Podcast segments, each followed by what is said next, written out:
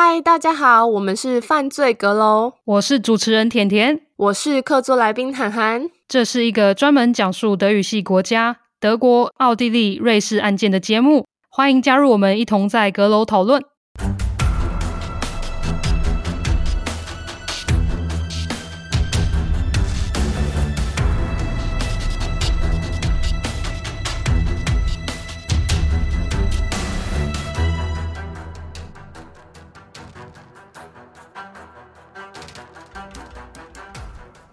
嗨，大家好，我是甜甜。嗨，我是涵涵。这一集呢，我们又要来谈到我之前住的城市哈瑙。开始之前呢，先念一下免责声明：本集节目涉及暴力、儿童虐待、邪教等内容，如在收听过程中感到身体不适，请斟酌收听。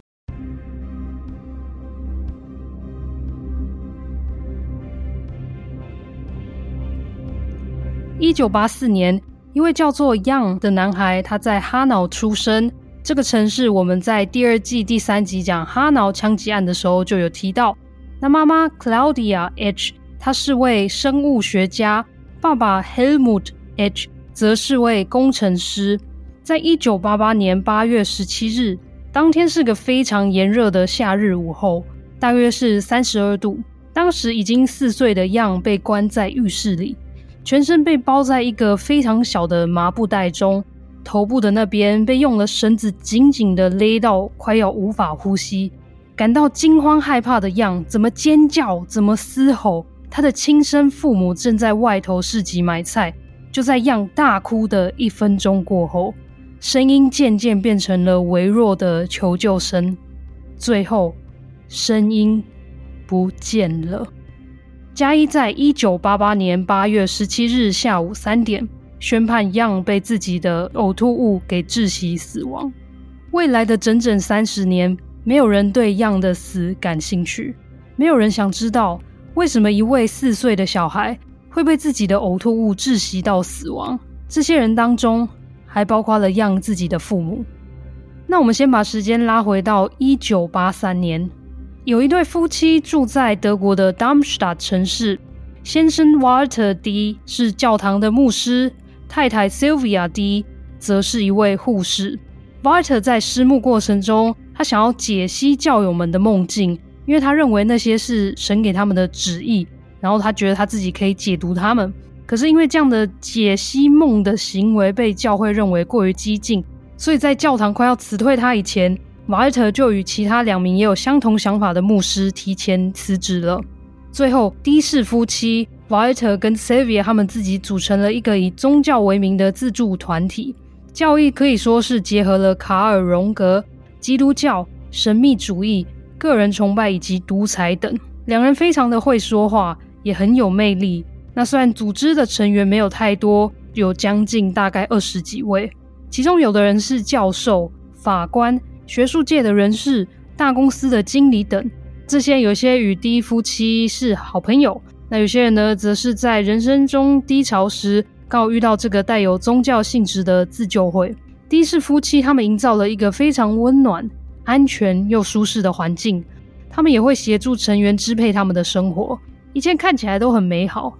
尤其是对那些迷失方向的人来说，有人在前方指引着，绝对是再好不过。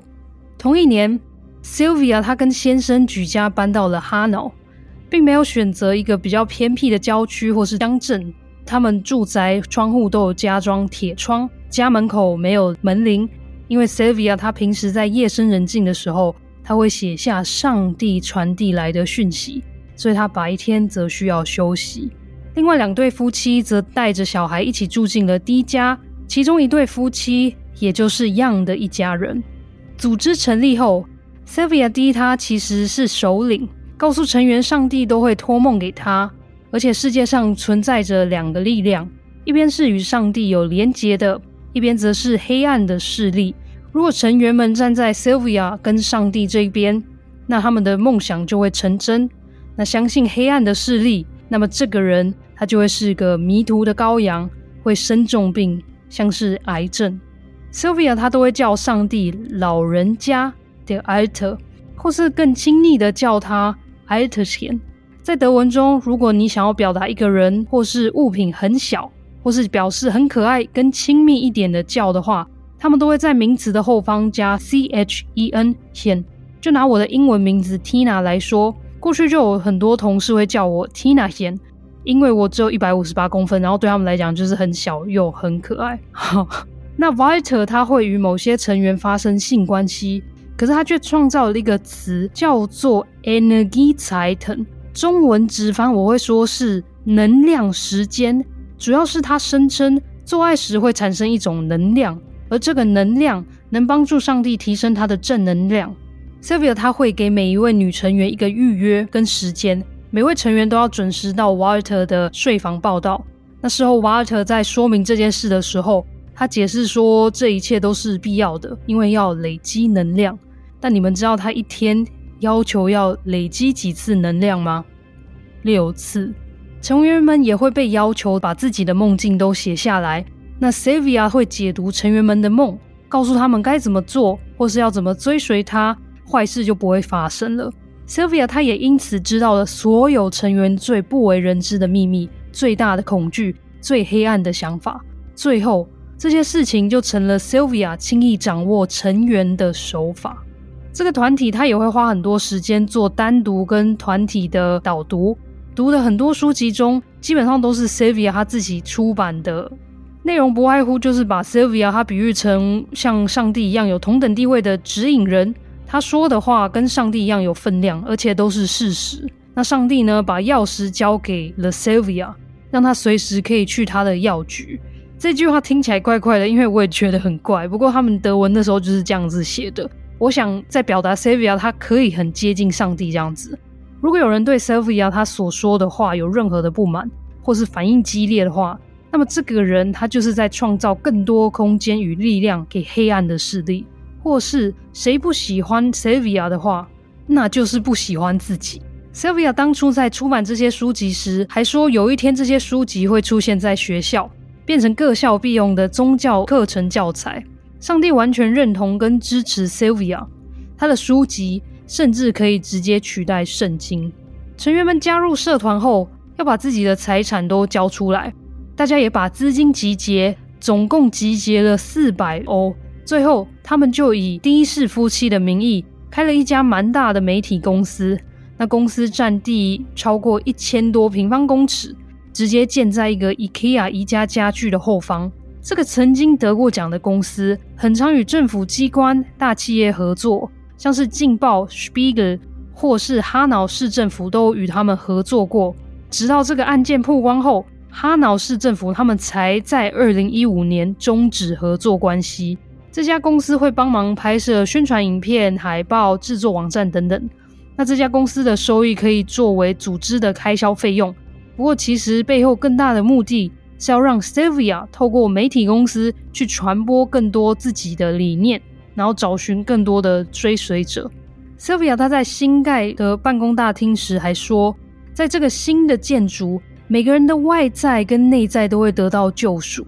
过去在这家公司工作的员工回忆说，他们其实过去常常都要一天工作十六个小时，一周工作七天，但是得到的薪水超低。大概就是四百五十欧元而已，甚至他们要去买菜的时候，还要向 Sylvia D 解释用途。Sylvia 她某天在夜里突然醒来，突然间她无法说话，眼前出现了一个画面。她说：“我的七个小孩都变成了吸血鬼，因为她对自己的孩子不是太友善，所以她希望能得到上帝的原谅。她也想说，她也只是想要当个好的母亲而已。”那 Sylvia 她看到那些吸血鬼画面的时候，让她觉得自己的孩子好像是都被黑暗的力量所控制住，所以她开始会咒骂、辱骂小孩，虐待他们，甚至她把小孩关在房间里。其中一位被领养的女孩乌黑可回忆，过去她常常与也是被领养的妹妹被关在同一个房间里。那房间很小，以外里面放了两张单人床、两个书桌跟一个衣柜。房间里，她没有任何的玩具跟童书。两姐妹时常无聊到，她们就是把睡衣裤的那种橡皮圈取出来玩。那么，两人每天唯一出门的机会就是去上学的早晨。中午下课后，两人又会再度被接回家，直接被关进了房间里。两人原本在要上厕所的时候呢，还可以出去，就最后 Sophia 他们完全不让他们出来，他就是在房间里放了一个尿盆。那 Sylvia 弟每天给他们吃的东西呢，大概就是干掉的面包跟一杯茶。伍威克在冬天为了想要吃顿温暖的食物，他甚至会把面包放到暖炉上一阵子，因为这样子面包就比较温暖一点。Sylvia 她也常常在大半夜的时候突然叫她们姐妹起床，然后扯着她们耳朵或是头发，还有会对她们拳打脚踢。曾经有一次，Sylvia 在浴室赏了伍威克很大的一巴掌，伍威克就是站不住，跌倒撞到了浴缸，因此撞坏了几颗牙齿。Sylvia 她就站在旁边冷冷的说：“哦，你怎么摔成这样啊？”然后 Sylvia 第一天也常常跟他们大吼说：“要不是他，他们根本什么都不是。”伍威克也曾经回忆，某次学校提前下课，所以他就去了同学家玩。同学的父母都非常的热情迎接他，为他们准备了吃的东西。然后同学家的门都是全开的，有玩具可以玩。然后同学爸妈也人真的超好的。这一切看似其实蛮平凡的家庭日常，对于伍威克来说根本是天方夜谭。他所体验到的童年差天差地。所以他根本当时也不敢跟同学的父母说自己在家中的遭遇，因为伍威克说：“谁会相信我的话啊？”另一个伍威克不敢说的原因，主要是因为 Sylvia 他会一直不断的灌输小孩们一个观念，就是谁敢离开他带领的团体，谁就会受到惩罚，而且会得到癌症。很小就被 Sylvia 领养的伍威克，在一直接收这样威胁的观念下，他还真的不敢离开团体。先前我有提到，Sylvia 她会虐待自己的孩子。那他们在搬到哈瑙后，情况也没有改善。的士夫妻他们总共有七个小孩，两个是亲生的，三个是领养的，两个其他的则是帮别人照顾的小孩。他同样半夜会把孩子挖起来，开始跟他们说一些奇奇怪怪的梦境跟上帝的讯息。Sylvia 她也会无缘无故的指责小孩，说他们做错了事情，然后就会惩罚小孩写一百遍。我是一个会说谎的猪，我不应该试图污蔑 Sylvia 跟上帝的话。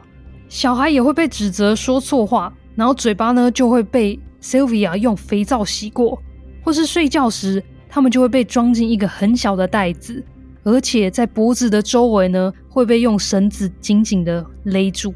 Sylvia 照顾的小孩中，其中有一位叫做 Young，就是我开头提及的小男孩 Young。一九七三年，Young 的妈妈 Claudia 跟爸妈搬到了黑森邦，就是 Darmstadt 跟哈瑙未在的城邦。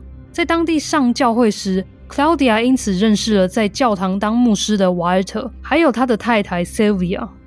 后来，Young 的父母跟的士夫妻交情越来越好，好到当他们决定要搬到哈瑙时，Young 的爸妈也跟着过来。不过，他们买的房子还没有盖好。所以就先住进了 Sylvia 家中，Young 也就这样被迫在一出生就活在 Sylvia 带领的团体中。当 Young 的父母要工作或是有事外出时，他们就会把儿子交给 Sylvia 带。那有时他们甚至会把自己的儿子 Young 寄放在 Sylvia 家中几天。那基本上 Young 算是全权被 Sylvia 在照顾。虽然 Sylvia 曾经说自己的孩子被吸血鬼附身。不过，他认为 Young 的邪气更重。他甚至形容 Young 是希特勒投胎转世，邪恶的猪。所以 Young 基本上没有床睡，他都睡在地板，最后甚至睡在浴室过日子。四岁的时候样他还不太会说话，也时常尿床。不过，他的爸妈还是同样照样的把他交给 Sylvia 在照顾。他们一点都不觉得孩子的发展是否真的有正常。样的妈妈 Claudia 曾经在日记写下样是一个非常情绪化、爱作怪捣蛋的男孩。他会因为想要故意惹大人生气而故意尿床。样尿床的话，Sylvia 她就会为了惩罚样让样长时间坐在我们平常在训练小孩上厕所的那种小马桶上，坐到他的屁股都红肿、都麻掉了。然后这样还不够，因为屁股痛到又哭又叫的样。他会被 Sylvia 滴，或是被自己的父母放进我之前都有提到的一个麻布袋中，然后包住全身，要直到样安静无声后，这些大人才会放过他。那如果在麻布袋中样还持续在叫的话，Sylvia 他就会对他大骂说 Tricksau Sadist Schwein，你这个肮脏的东西，撒旦猪！”样时常的惨叫，在三楼被关在房间里的乌希克都能听到一楼的样。样时常只能面对着墙壁坐，很少有机会跟其他的小孩互动。那 Sylvia 也时常不给样吃东西，造成样营养不良，或是只有当样在哭的时候，Sylvia 这时候则会硬塞食物给样，还逼迫样一口吞下去。那当样持续哭闹时，Sylvia 就会常常把样装进小的麻布袋中。把脖子的部分用绳子勒紧，因为样被邪恶的势力附身，所以 Sylvia 会整天大声的向样说教，说什么是要让样回归正途。那我现在就来仔细的描述一下一九八八年八月十七日详细的发生经过。当天非常的炎热，三十几度。样的妈妈跟 Sylvia D 的先生 Vater 一起出门买菜，样的爸爸则是出门去工作，只留下了 Sylvia 跟样。还有 Sylvia 的亲生儿子，那这个儿子当时的年纪大约是青少年，大概十五、十六岁。平时 Sylvia 规定这个青少年男孩呢，只能待在家中的二楼，不能到处乱跑。所以当天他只是在楼梯间往下看了一下，看到正躺在一楼浴室的地上被装进麻布袋，头部则被用绳子拉紧的样，样可能今天又尿了裤子，所以 Sylvia 又在惩罚他。把它装进了麻布袋中，浴室的窗户也被 Sylvia 关起来。Sylvia 她对样说：“你可以不用演了，反正也没有人听得到你。我现在就去花园了。”屋内最后就剩下样还有 Sylvia 的儿子。样最后因为快要无法呼吸而开始紧张跟恐慌，开始尖叫跟大声的大哭。Sylvia 她最后就干脆也把浴室的门关上。过了一阵子后，浴室就没有再传来样的大哭声音了。下午两点，当 Walter 跟样的妈妈 Claudia 回到家后，Sylvia 直接在门口就对他们说：“你们不要太难过，上帝已经把样带走了。”进入屋内后，Walter 是那一个发现样尸体的人。当下样的全身发白。根据 Walter 后来的说法，他当下有试着要抢救样，但是没有抢救成功。之后养女 Uhika 回家时，看到裸体的样躺在他的床上。乌伊卡就向前去摸了样的大腿，他突然吓了一跳，因为样的身体冷冰冰的。乌伊卡爬下楼时，有大人就对他说：“样因为自己的呕吐物而窒息死亡了。”最后有人通知了医生，医生赶到了现场，他们有把原本装样的麻布袋拿掉，然后把样搬到有床垫的乌伊卡房间中。医生最后判定样可能死于呕吐物造成的窒息。那在死亡证明上勾了死因不明，因为医生他对这一切还是感到有点可疑。因为样死后，现场的大人都很冷静。十五分钟过后，医生就有通知警方到现场。不过警方当时在现场看到样的呕吐物后，就认为死因应该就是被呕吐物给窒息了，所以他们认为没有外界的介入去造成样死亡。所以完全没有把样的遗体送去给法医鉴定，因为呕吐造成窒息。可是那时候样已经四岁了，不认为这样子的小孩子，如果他有噎到的话，他不会就是有咳嗽，就是吐出来的那种反射动作吗？这是算是人类的一个还蛮强的反射动作之一耶。对，这个部分真的就是说不过去的地方。可是不知道当时的警察或是加一，可能因为天气太热，然后脑袋不太灵光，还怎么样？反正就这样子草草判定了样的死亡原因，直接相信了现场人的说辞。因为你说的很对，每个人其实都有这个反射的机制。那一个四岁的小孩其实已经发展蛮完成，所以不太可能没有这个功能。也就是说，他当下一定是已经失去了意识，所以这个机制才没有被启动到。对，没错，就是如果失去意识的话，连成人都没有办法，都有可能被自己的呕吐物噎死。但是。又很奇怪的是，明明现场也有大人在嘛，大人怎么会让小孩到最后失去意识，然后还被自己呕吐物窒息死？所以我觉得当时的警察真的是草草了事，就是没有再注意到是不是有一些家暴的情况发生。没错，因为他们真的就没有对样的父母进行问话，他们只是说：“哦，你的小孩嗯被呕吐物窒息死，好，就这样，拜拜。”所以我真的觉得很说不过去啊！那样死后，他自己的母亲 Claudia 就经常在日记中提到他。那他死后的隔一天，Claudia 他在日记写了：“上帝带走了样，或是上帝为了要避免更糟糕的事情发生，所以他需要在全世界把像样一样的孩子都带走。还有样的生命必须被终结，否则他会制造更多的麻烦。Sylvia 她也会开始用恐吓的语气去告诉孩子们样因为太过邪恶，无法被改变，所以受到惩罚死去。如果有人不乖，也许也会被上帝给带走。所以他其他的孩子们都因此活在恐惧之中。案发当时也在现场的唯一青少年，他虽然没有目睹全程，不过在二楼的他，他都有听到发生了什么事情。所以他在一九九零年的时候，很有勇气的把家里遇到以及发生在样身上的事情告诉社福中心的工作人员。虽然当时的这位工作人员他有安静的听完一个小时半，不过最后他就向这名青少年说。他没有办法帮上忙，而且他现在就要下班了，所以青少年他最后就完全没有被联络。也就是说，哈挠社福机构在一九九零年的时候就已经知道 Sylvia 这个团体，而且知道家中的可能发生的状况，可是从来没有人去关心或是去了解这个家庭的组织的状况。已经离开这个团体的某些成员，他们事后在接受访问时，有人还是觉得自己可能因为离开了团体。背离了 Sylvia，把内线消息公开，应该就会受到惩罚，得到癌症之类的。你就可以知道 Sylvia 她过去对成员埋下的阴影是有多深。那另外一位已经也离开更久的前成员也说，他曾经有一段时间就是一直受掉发的困扰。他第一直觉呢，他没有想到可能是因为压力造成的，而是他觉得应该就是因为他离开了团体被惩罚。Sylvia D，他过去会全权掌控成员们的生活，每天都会给予大家该做的事情跟任务。大家的行程基本上就是被工作、任务、学习等塞满，满到就没有时间去足够的睡觉，然后也忙到没有时间去思考跟追问为什么他们的日子会变成这样，或是会被 Sylvia 掌控成这样。后来某些成员辗转认识了团体外的人，也与对方发展出了感情。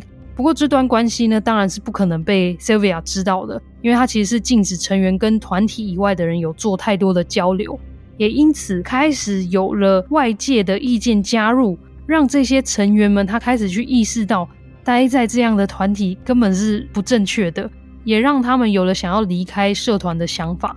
不过也有许多成员，他们每天就是去上班，然后去帮忙 Sylvia 办事，一点生活都没有，然后完全被孤立。那 Sylvia 每天也会实时的告诉每位成员体内的癌细胞数量有多少。某些成员最后甚至快失去对生命的意义，因为 Sylvia 就可能跟他讲说：“呃，你的现在癌细胞指数暴增，然后你真的是快要面临死亡。”有一位成员回忆到，他某次在生日的时候，他绝望到以为生日的那一天就会是他在世上的最后一个生日。那另外一位离开的前成员呢？则是因为 Sylvia 这样每天的高压，每天的灌输一些负面的情绪跟想法，他曾经也试图要自杀。这个案子之所以会曝光，真的是要感谢一位前成员以及一位想要找出真相的记者 Harshnick。二零一四年，警察才因此重启了调查。有位不具名的前成员，他就向记者 harshnik 诉说了自己的童年。阿什尼他开始去找寻其他愿意分享自身经验的前成员，那他也阅读了许多关于这个团体的邮件记录、书籍、笔记等。他开始觉得 Sylvia 带领的团体似乎不是那么的单纯。他也去调查了 Sylvia 跟 Walter 的公司，去问了哈瑙市政府。结果某位过去曾经在哈瑙市政府工作的人向记者说：“最好不要多管闲事，他们会想办法置你于死地。”而且，他们跟许多有钱有势的人交情还不错。反正这些人都已经老了啦，小孩们也离开了团体，他们也没有再招募新成员了。他们总有一天会灭绝的啦。还好哈什尼记者他没有这样就放弃，他在调查后，也在二零一四年向当时还活着的瓦尔特提出了一些问题来对峙。那瓦尔特他基本上都是不回应记者的问题。他只会说，这一切都是过往的成员为了想要毁掉公司名誉的做法罢了。当哈什尼继续调查跟公开写了几则关于这个团体跟公司的文章后，瓦尔特他又寄信给这位记者说：“你已经是那一些想毁了我、我太太、我们公司团体的共犯。不要以为我们也没有足够的证人去证明那些前成员、前员工的谎言。二零一五年三月，检察官终于重新审理了 Young 的案件。在警方那边，Young 的本身案子的或是死亡的记录没有很多，所以其实真的也没有太多的讯息。那也没有提供什么像是白色麻布袋这项记录。不过，在对了许多证人跟前成员的证词，警方开始认为 Sylvia 就是杀死 Young 的嫌犯。那他们为了找出更多证据，他们在二零一七年七月六日的清晨五点，加起来大概有十位的检察官、法医、警察、墓园工作人员等。他们聚集在埋葬 Young 的墓园，他们希望可以从 Young 的遗骸中找出一些线索。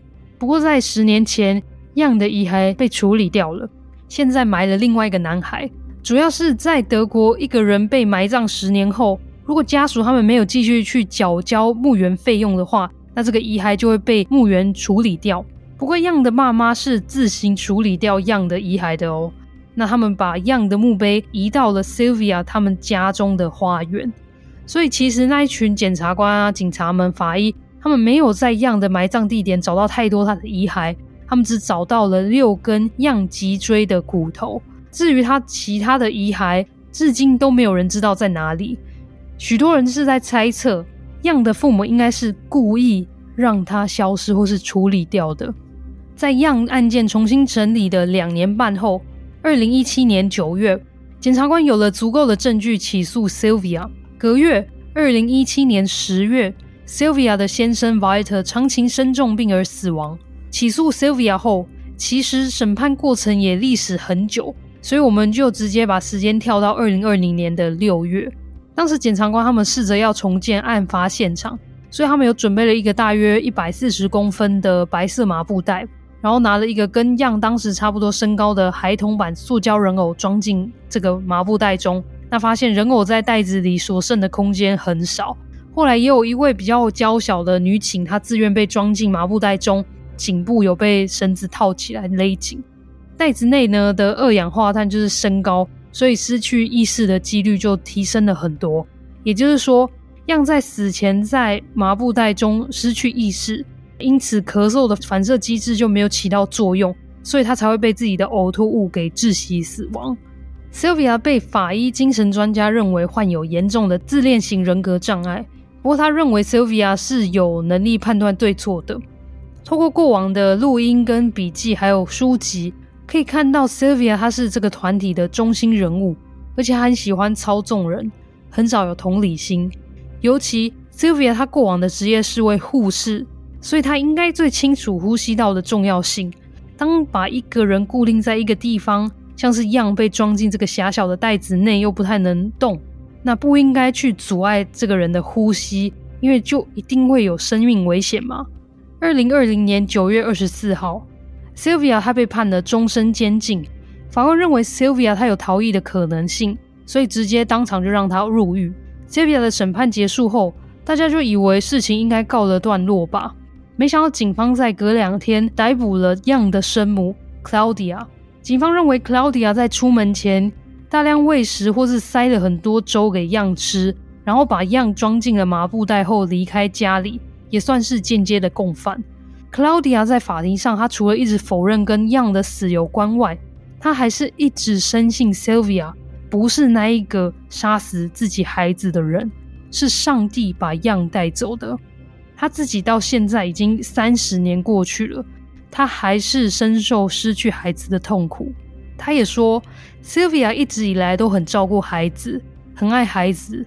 你看他照顾这么多的孩子，就知道样也只是被装进了一个比较小的睡袋，在德文睡袋叫做 Schlafsack。那 Claudia 她在法庭上呢，用 Schlafsäckchen 来形容当时样的睡袋。然后也说，Young 的手臂被装在睡袋里，而手臂的德文叫做 arm。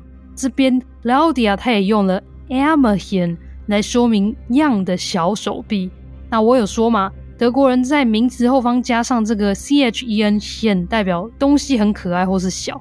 那 Claudia 会这么说的原因，就是想要营造这一切都不是那么的可怕或严重。Claudia 认为是 Young 自己不乖，所以才需要被装进这个小睡袋中的，而且睡袋也只拉到了 Young 的腋下或是颈部。他觉得这一切都不具有任何的危险性。不过事实是，Young 的睡袋是被整整的拉到了头上的，所以 Claudia 分明是在做辩解。就算自己的孩子被照顾到死，这位被蒙蔽的母亲在三十年过后。依然被 Sylvia 洗脑着，他依然相信 Sylvia 说的一字一句，依然笃信 Sylvia 能得到上帝的第一手消息。针对 Viter 与女成员们发生性关系的部分，Claudia 她认为 Viter 没有错，不需要被谴责，没有人被强迫，上帝需要这个能量，Viter 就是在做一件很重要的事情而已。针对 Sylvia 被判刑以及 Claudia 被起诉。Sylvia 的辩护律师他是有提出上诉。最近一次看到关于 Claudia 的消息是在二零二一年的十一月，不过法院到现在还没有做出最终的判决。听了这么多都是在讲 Claudia，就是讲妈妈。那他爸爸呢？Young 的爸爸在 Sylvia 被起诉的时候，他有被传唤当作证人，Claudia 也是。不过当自己的老婆 Claudia 被起诉时，Young 的爸爸 Helmut 他就只有坐在一旁当观众。不过，Young 的爸爸他其实自始至终，他也是站在太太这一边的。他跟太太都认为是 Young 自己不乖，跟太过邪恶，才会被上帝带走的。那他们的领袖 Sylvia 并没有做错事情。好，那以上就是今天的案件，我们就分享到这边。我觉得 Young 的爸爸也要被起诉一下吧，因为他是共同抚养，他是监护人呢。主要是当时案发前。Helmut Young 的爸爸是去工作的，所以你要说他可能有不在场证明吗？他有不在场证明，然后再就是他知道 Sylvia 可能有虐待孩子，可是也没证据。对，Young 也没有任何的外伤，尸体都已经被处理掉，根本就没办法再查了。对，所以这个部分我觉得法院或是检察官没有办法起诉他，而且案件过了这么多年，三十年，然后加上没有尸体。就算有尸体，有些东西也是验不出来的，因为你可能就只剩骨头嘛。就像你讲到的，就只剩几几块他的骨头。主要是我在讲的时候，都是说小孩可能被关在房间里面，小孩可能顶多被拉个耳朵、被扯头发，然后小孩被套在麻布袋中。所以讲想一想，其实很难去事后证明，因为我们很难去事后证明，哎，这个小孩可能在当时。吸入太多二氧化碳，还是吸入太少的氧气？对，或是这个小孩平时只吃了什么东西？顶多我们可以知道说他的可能在某一些部分的营养不良，可是我们也不知道他到底给了什么啊。对啊，就是如果没有那当下真的是小孩子过世的时候，当下去检验尸体的话是没有办法得知的。我觉得最可惜的就是当那个青少年的儿子去这社福机构讲的时候。我觉得那一位工作人员实在是非常的不应该，因为他需要去跟上级呈报，去关心一下他们的。好，今天管谁谁在那边是我的话，我如果得知这个故事，然后我也知道这个小孩的爸妈拥有了一家在德国算是或是哈瑙算是蛮知名的大企业媒体公司，我不会很好奇吗？我会很好奇去关心一下啊，因为我也很想知道到底是发生了什么事情。一个好好生长的小孩。他干嘛要来跟我讲这些？当时的记者也没有那么敏感呢，就是这么大一个公司的里面的人发生这样子的事情，主要是没有人知道啊。哟，对，这个是事后真的是被人家发现，或是前成员他们最后脱离了这个团体，然后才意识到，呃，过去他们生活的那个不是常态，才讲出来，然后才靠这个 Hashnik 记者。才爆发的，你看三十年就还好，还是有好的记者，还是有还他们一个公道，就是记者还是不死心的去追。没错，因为这个 Sylvia 第一，他在出庭的时候，他也是一贯的那种有点，他还有打扮，然后他在面对镜头的时候，完全很有自信的那种感觉，就是你不会觉得他好像犯了错，嗯、因为他也不觉得自己有错。嗯，懂你意思，就是他他就是完全已经说服自己了。就是要这样子才能有办法说服别人呢。没错，没错。所以这个 Young 的爸妈还是在三十年过后还是相信他。对，所以我们今天不能说我们录音的时候是台湾的时间八月底，前一阵子或是最近最火红的议题是不是去柬埔寨的事情？对。然后很多人不是说啊，这些人都太笨。Sorry，Claudia 她是生物博士，Helmut 他是工程师。对，你觉得 Young 的爸妈有很笨吗？他们都是高知识的分子。对啊，我觉得这个被洗脑跟你念多少书不一定有一定的关联性。当然，这被洗脑的事情跟我们去柬埔寨这件事情是不一样的。可是，在骗人的那一个那一方，他们知道这些人的人性，他们知道他们的痛点，跟怎么样去掌握他们，跟叫他们做什么事情。所以，其实这有一方面也是蛮雷同的，因为他就是知道要怎么样控制你，怎么去骗你到手。不然，这个三十年过后，怎么还有可能还一直相信？而且不管别人怎么看你的人生，哦，他是就是生物博士，然后他看起来好像人生胜利组，但每个人的人生都有自己过不了的坎。我相信就是这个 Sylvia，他抓着这些人过不去的坎，就像你讲到，他就是会好像让他们的那种心灵导师的那种感觉，所以才让他们一直相信他。就我觉得跟这个人有多少财富、有念多少书不一定有关系。没错，因为 Sylvia D 他当时就是类似指引者。掌舵者的那种感觉，所以其实，在一个人迷失方向的时候，他就会抓着不放。然后，只要有人告诉他怎么样做是对的，怎么样做会让你更好，那当然就会相信啊。管他到底有没有什么科学证据，或是合不合乎逻辑，因为他那时候就是觉得，嗯，我在这边，我相信这个人的话，那我就做了。对，我也觉得是这样。最近我跟甜甜看了一部就是关于邪教的纪录片。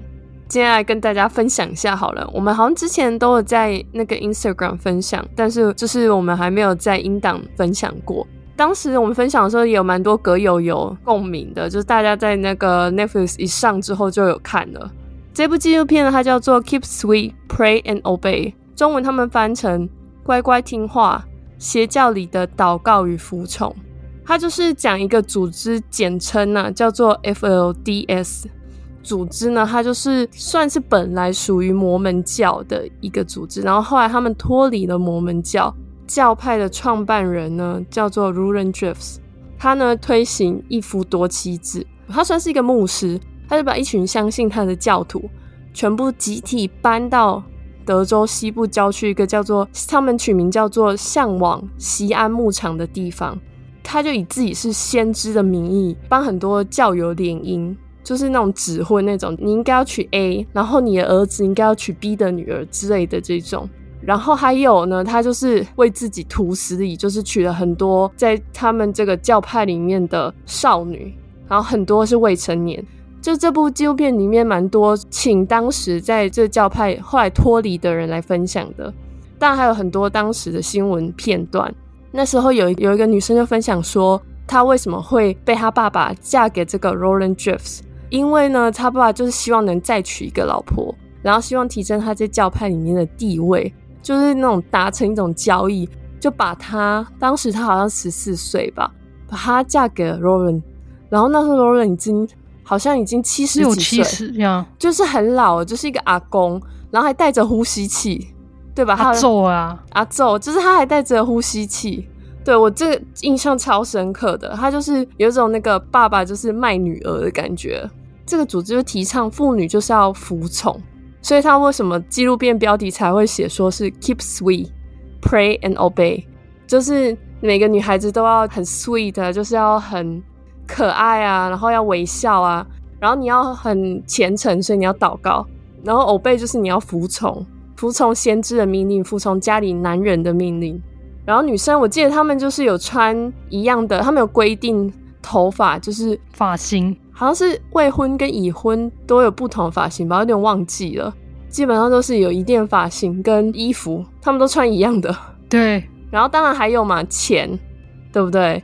教友就是要奉献这些金钱，所以一开始其实很多人的就是他有自己的工作，那他就会把所有几乎所有的薪水啊积蓄都交给教会。然后他们就是类似那种共有财产的那种组织方式去生活。那后来 Rulon 死掉了，就是他，他就是年事已高，然后就过世了。过世了之后，他的其中一个儿子，因为你知道他有很多老婆嘛，然后他其中一个儿子就特别厉害，叫 Warren。那 Warren 呢，他就接替了他爸爸，然后他甚至就是接下了他爸爸的妻子。好像再隔两天，一天还两天，他就超恶。对，就是那种庶母，你知道吗？就是如果在说那些妻子原本是他的妈妈，就是他的妈妈辈分那妈妈辈分嘛。对对对。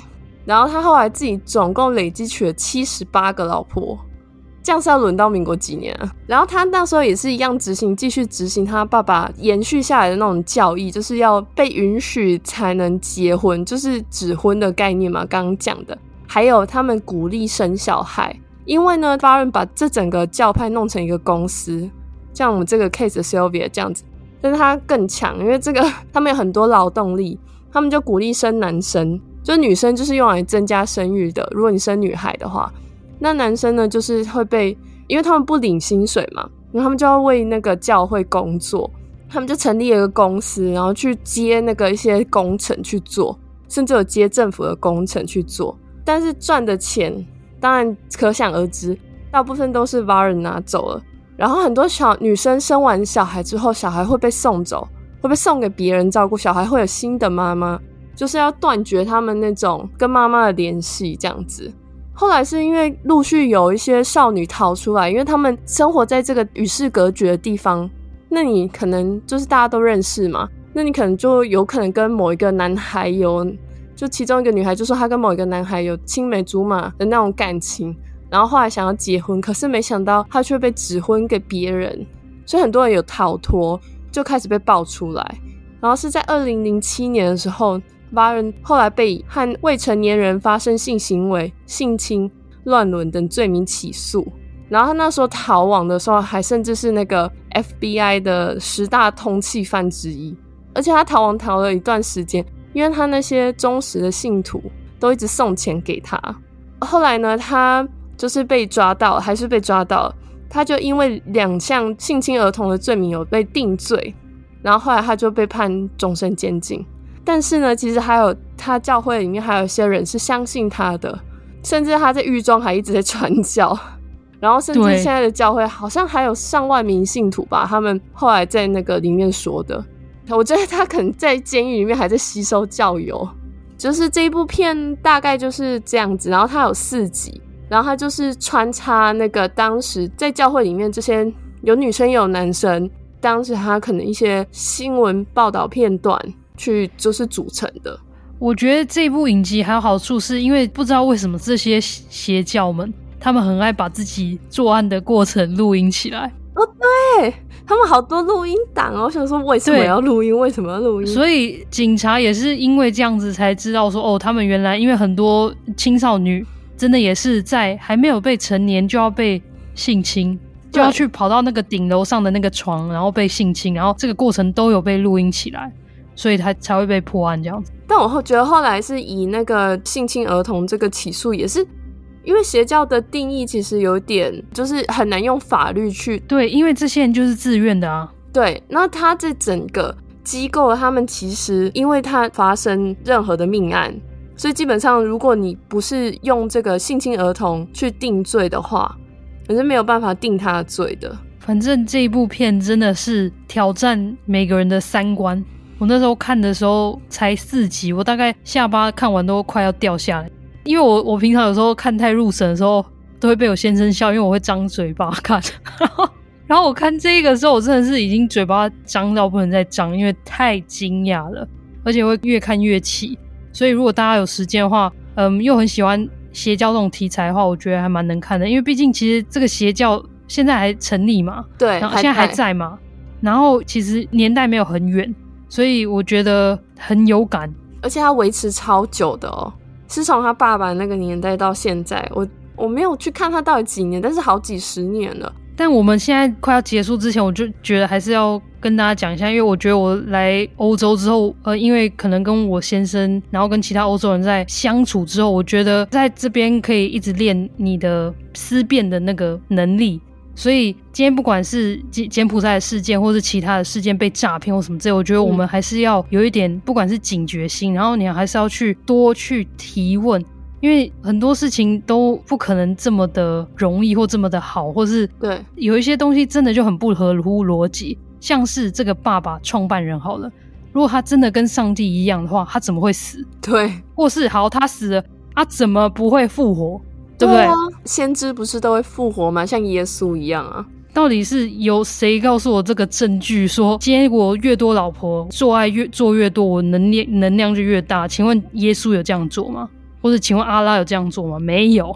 所以我觉得很多事情就是还是要能找到一个制作团体，或是能找到一个跟你有一些比较雷同的想法，或是比较雷同遭遇，或是背景的。像我跟韩寒都有共同背景，就是我们在国外生活，所以我们也是比较合拍。可是我觉得有一个支持的族群在背后很好。可是，嗯，我觉得还是要建议大家能多跟一些不同的人群来做交流，要跳出自己的舒适圈啊。没错，就让你自己的想法跟思考去有一点碰撞。我觉得这都是很好的。但是，你其实就是像这个邪教里面很多，像是我刚刚分享的这这邪教，它里面因为它历史很久，所以很多小孩是从小成长在里面的。他可能没办法思考这是一件不正常的事情，就他没有办法想，就是他不知道什么就是正常的生活，应该这么说。对。但是后来有一些教徒，为什么他们开始逃脱之后，或是他们开始就是有一些漏洞出现，就是有可能接触到外面的声音啊，或是有些漏洞出现之后，这教会就开始有点崩解，就是因为他们去跨出了一个舒适圈，才开始思考：诶，我的生活是不是不正常？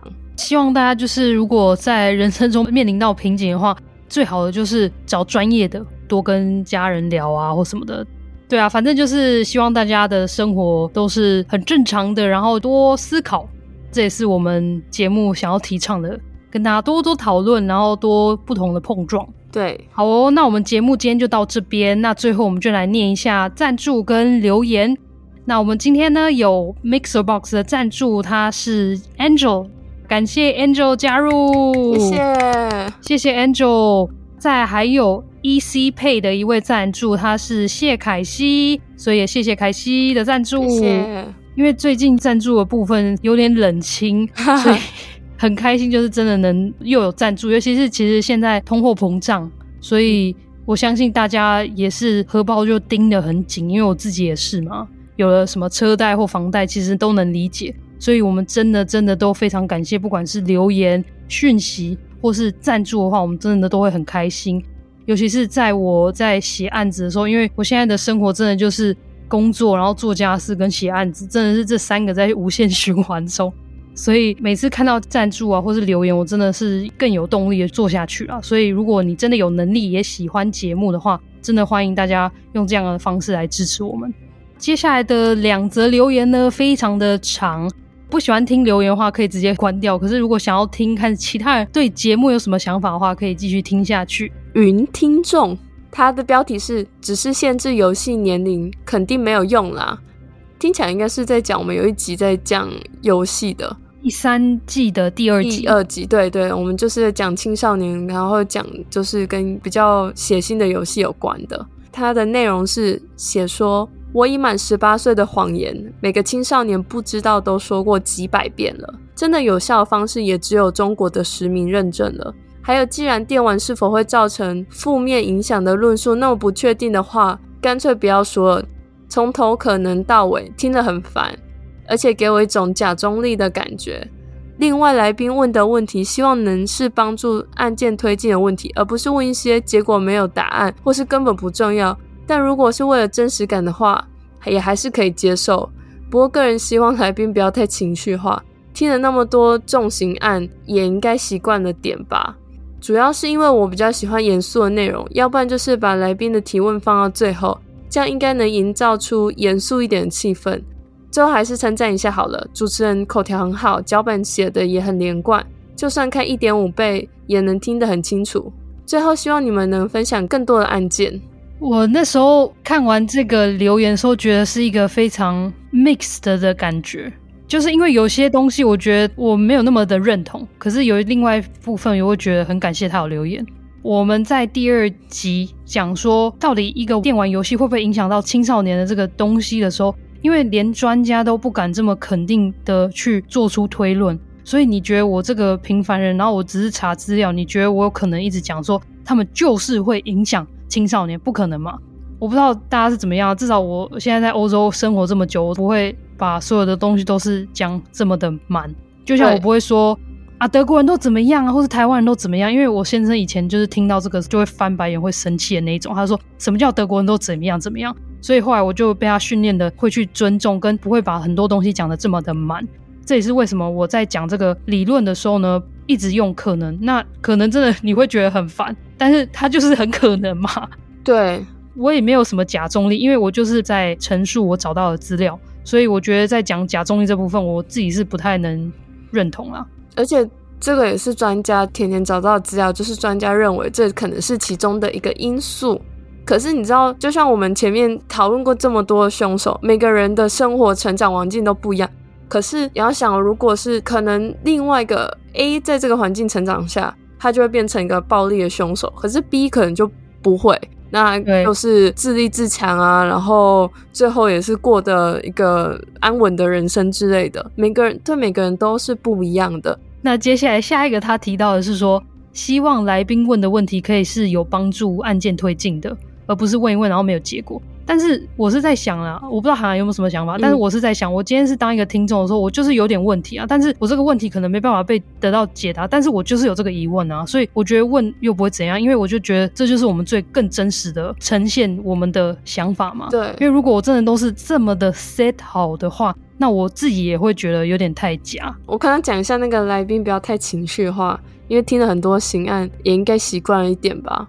这个事情其实我本身应该说，我比较算是反映观众的一个角色，但是我本来就是看着都还蛮没有什么很大的情绪起伏的。但我觉得有些东西，像我们今天录的那个，你说啊，抢匪不见的那个，因为我就觉得就是要有点戏剧张力啊。对啊，我觉得多少是。要有一点戏剧张力啊，而且就是，其实我嗯，有时候会觉得，我会把我自己带入一个一般听众的角色，对，就不会是嗯，今天如果好像就直接嗯哦好听过了，嗯，这种根本没有很严重，那这样他的反应又太真实的话，我觉得太没有情绪的话，大家可能就应该会觉得说，呃，这也太冷血了吧？对，你为什么要请这个来宾？然后还不如干脆不要做反应。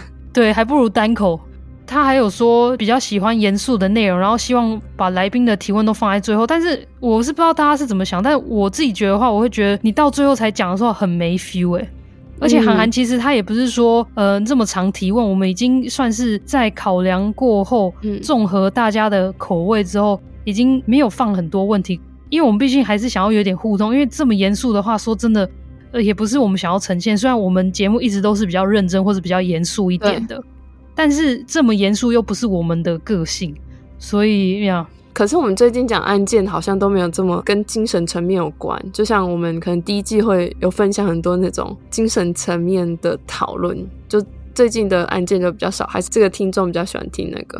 你的回馈我们就是有收到了，可能我试着一集来这样做做看。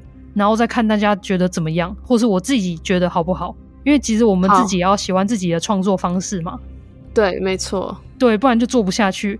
那后来我现在才想到，就是他刚刚说不要这么情绪化。后来又觉得，我其实也看了一些案子之后，我还是尽量让我自己保持一个很很新鲜的一个 fresh 的状态。对，因为我就是怕我看的太多案子，到最后我会变得有点瓶颈，因为我就会看腻，我就不知道说。我想要讲哪一个案子，因为每个案子都对我来讲，呃，还好，差不多就这样。对，所以我目前还是尽量让我自己有一个 refresh 的那个态度跟想法，这样子。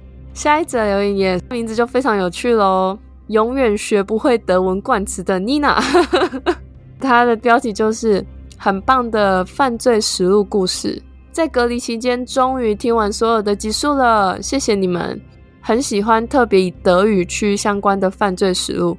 以前学过三年德文，虽然现在只会 Guten Tag 跟 Das Auto 离题了，但听你们念德文的环节都特别觉得很亲切。还有，原来我还听得懂一些德文单字。听过德文老师充满爱的抱怨，身为德国人对于国家有些事情的批评，在你们描述案件的时候，我好像越来越能理解，越来越能够理解他的又爱又难过。你们的 podcast 对我来说，就是同时满足我爱听真实犯罪故事以及对德国的爱。继续加油哦！期待每一次的更新。另外，最近跟小暧昧的德国同事聊天，提到你们的节目，也引起他的兴趣，让我们又聊了好一阵子。我跟他说，可惜是中文，他应该无法听懂，不然真的很推荐。你们节目无意间帮了我一个小忙，让我有很多话题可以聊，很感谢。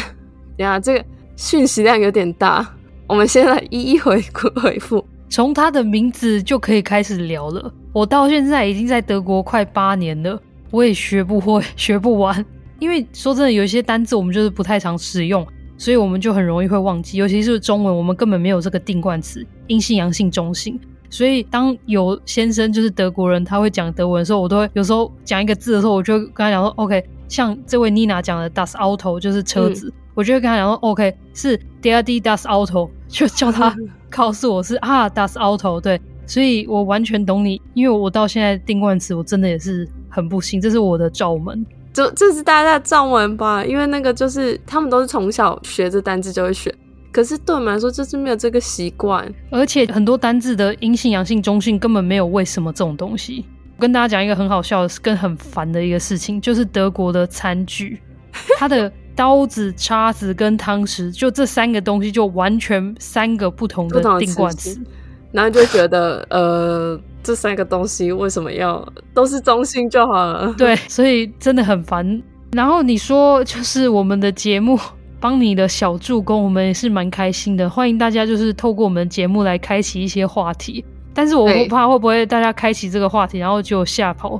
但是你可以跟他们讲说，我们这个节目不是纯粹喜欢三星社或是血腥的东西，我们其实讨论到很多东西，社会案件，讲社会案件，不要讲不要讲犯罪。其实他可以听一些德文的 True Crime 的 Podcast，像 True Crime Germany 就还蛮常出的，我记得。对，就是其实我一直都有在听，因为我要需要收集案件的灵感。所以，如果你觉得这个也会开启你们的话题的话，你可以来私讯我们，然后我可以告诉你哪一些德国的真实犯罪的节目很好听，然后你可以介绍给他，就开启你们另外的接下来话题。那以上就是我们今天这一集跟苹果的留言，那谢谢大家，也再次的呼吁跟鼓励大家来留言跟赞助我们，让我们节目继续加油。那我们下次见喽，拜拜，拜拜。那我们下次见，我们是。Dark Crime 犯罪阁楼。